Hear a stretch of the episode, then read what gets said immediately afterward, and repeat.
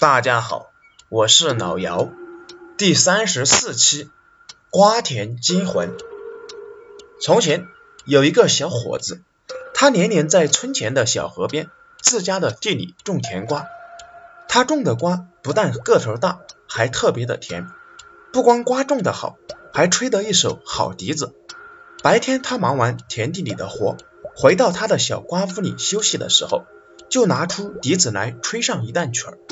这时候，树上的百灵子听到了他好听的笛声，也不再吟唱。就连五颜六色的蝴蝶和百忙中的蜜蜂，听到这美妙的笛声，也会从四面八方赶过来，围着它飞来飞去。到了晚上，寂寞的长夜里，它就又开始吹笛子。此时，青蛙听了就不会再聒噪，虫子听了也不再歌唱。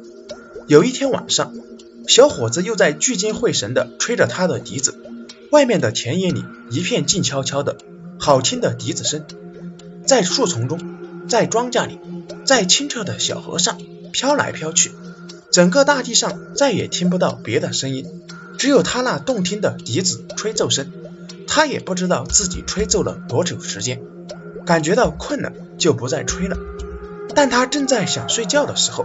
突然，外面传来一个沙哑的奇怪声音：“小伙子，再吹一曲吧，你吹得太好听了。”小伙子一听，吓了一跳，心想：在这荒郊野外里，又是一个漆黑的夜晚，怎么会有人来到这里呢？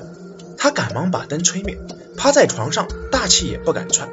过了半天，他听了听外面没有动静了，这才安心的睡了觉。到了第二天早晨。他在瓜屋子外面和瓜地里找了半天，也没有发现可疑的地方，这就让他更不放心了。一连好几天，他都没有吹笛子，也没有再听到那个奇怪声音。过了几天，夜里一丝风也没有，天气特别的热，小伙子热的也睡不着觉，他又不由自主的拿出他的笛子吹了起来，笛声像凉风一样，轻轻的飘向夜晚的各个角落。让这闷热的夜晚凉爽了许多。可是这时候，小伙子又听到那个奇怪的声音了。不错嘛，你真是吹得太好听了。小伙子在瓜屋子里又是吓了一跳，这回他大了胆子，问道：“你是谁？”“我就是你的邻居啊，我认得你。”那声音在外面说。小伙子心想：“我们村里的人我都认识。”怎么也想不起来这说话的声音到底是谁，他就又怀疑的问：“你说你认识我，那你姓什么？住在哪里？”那声音说：“我姓六，就住在河边上。”小伙子一听更害怕了，他记得清清楚楚嘞，河边上哪有住的人家？他想，他可能是遇到鬼了。以前听老人们讲过，要是在晚上遇到了邪魔鬼祟。就赶紧打着火吸烟，邪魔鬼祟怕火，见了火就跑了。想到这里，他赶紧掏出烟袋，打着火点上烟就吸了起来。可是外面的那个声音却没有走，又在问他：“小伙子，你不吹笛子，在里面干什么呢？”小伙子说：“我在吸烟，歇一会儿。”你让我吸一口也行吗？那声音在外面说：“行，你。”你你等着，我我给你装烟。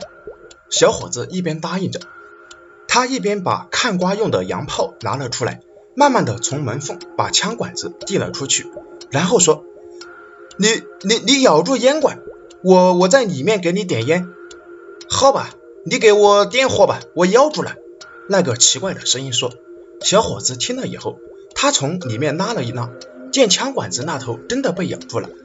他就轻轻地掰开洋炮的机头，手指一扣扳机，就听砰的一声巨响，一洋炮正打到他的嘴里。小伙子心想，这一洋炮打出去，不管是什么东西也活不了了。谁知过了一会儿，就听外面的说：“小伙子，你的烟真强，一袋烟就把我吸晕了，我得回去了。”到了第二天天明以后，小伙子来到河边，细心的找了起来。最后，他见到河边上有一棵老柳树，柳树掉了一块皮，还有被洋炮打的铁沙子，沙眼处正在往外流着血水。小伙子一看明白了，这棵柳树也不知道在这里长了多少年，看来已经成精了。他想，我绝不能再让这个精怪在世上害人，赶忙从瓜屋子里找出来一把大斧子，来到柳树跟前，二话也没有说，抡起斧子就砍。几斧子下去，就见鲜血从树身上流了下来。小伙子一看也不敢松劲，继续用力使劲砍。一会儿的功夫，就把这棵柳树精砍倒了。打这以后，他晚上再吹笛子的时候，再也没有听见那奇怪的声音了。我是老姚，谢谢大家的收听，下期再见。